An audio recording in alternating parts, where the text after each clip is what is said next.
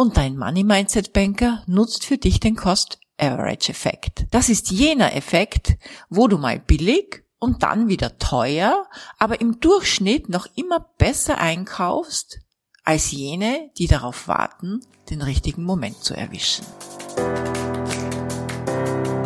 Hallo und herzlich willkommen zu Make Life Wow.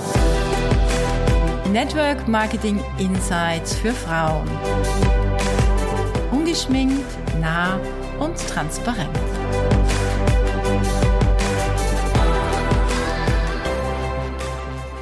Es ist Zeit, über deine Zukunft nachzudenken und das, was du im kommenden Jahr realisieren möchtest, insbesondere im Network Marketing. Der November ist ein geeigneter Monat, um dich für die nächsten zwölf Monate gut aufzustellen. Und dazu lass uns gedanklich einen Ausflug machen und gemeinsam auf eine Bank gehen. Eine Bank, die im kommenden Jahr für dich die besten Zinsen erwirtschaften soll. Wenn du Lust hast, kannst du auch gleich ein Konto eröffnen auf deiner Money Mindset Bank. Heutzutage ist es nicht nur wichtig, eine gute Bank und clevere Investmentstrategien zu haben, du brauchst auch einen Banker, der alles für dich managt und dein Geld nicht nur verzinst und anlegt, sondern im besten Fall um ein Vielfaches vermehrt. Damit du verstehst, was ich meine, ein Money Mindset Banker ist jemand, der dein Karma-Konto betreut, der von dir Einlagen empfängt, sie anlegt und wieder ausbezahlt, und zwar zu deinen Konditionen. Ich habe dir hier mal drei Investment-Szenarien als Idee mitgebracht. Investmentstrategie Nummer eins: Dein Money Mindset Banker empfängt dein Einmal-Investment. Als Synonym ist das deine Erstbestellung im Network Marketing. Vielleicht wirst du hin und wieder was einzahlen auf dein Konto, weil du mal was nachbestellst oder einen Kunden gewinnst. Ansonsten möchtest du nicht mehr investieren und von daher wirst du dein Investment ohne großartige Ambitionen einfach liegen lassen. Was wird zu 99 Prozent passieren? Wenn du Glück hast, steigen die Zinsen und dein Investment wächst.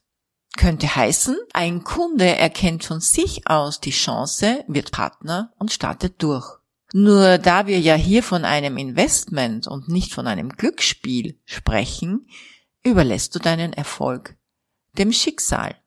Ja, du könntest sogar alles verlieren. Du machst Dinge nur einmal und hoffst, dass sich daraus was Großes ergibt. Du machst deine To-Dos eher sporadisch, wenn überhaupt, und du hast manchmal sogar die abstruse Idee, deinem Banker vorzuschlagen, es auf deine Art zu probieren.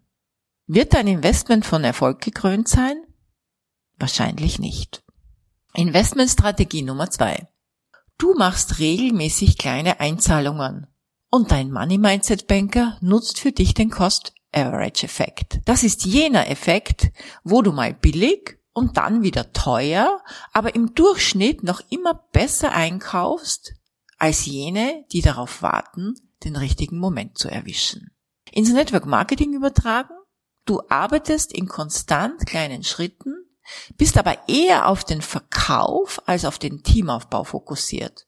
Mal laufen die Dinge gut, weil viele Kunden bestellen und dann wieder weniger gut, weil du dich eben noch nicht dupliziert hast und von daher immer von vorne anfangen musst. Aber im Durchschnitt bleibst du stabil und manchmal wächst du, wenn auch langsam. So weit, so gut. Das ist in jedem Fall besser als Investmentstrategie Nummer eins. Aber ich möchte dir trotzdem ein paar Gedankenimpulse mitgeben. Was, wenn du dich scheiden lässt? Oder du deinen Job verlierst? Was, wenn dein Unternehmen in Konkurs geht? Oder du plötzlich krank wirst? Was machst du, wenn dein Einkommen davon abhängt, wie geschickt du mit deinen Händen bist? Was würde passieren, wenn du dir die Hand brichst? Oder plötzlich entdeckst, dass es im Leben doch ein paar Dinge gibt, die du gerne jetzt und nicht erst in zehn Jahren haben möchtest? Investmentstrategie Nummer drei. Du bist risikofreudig und dynamisch. Du möchtest, dass sich dein Investment lohnt.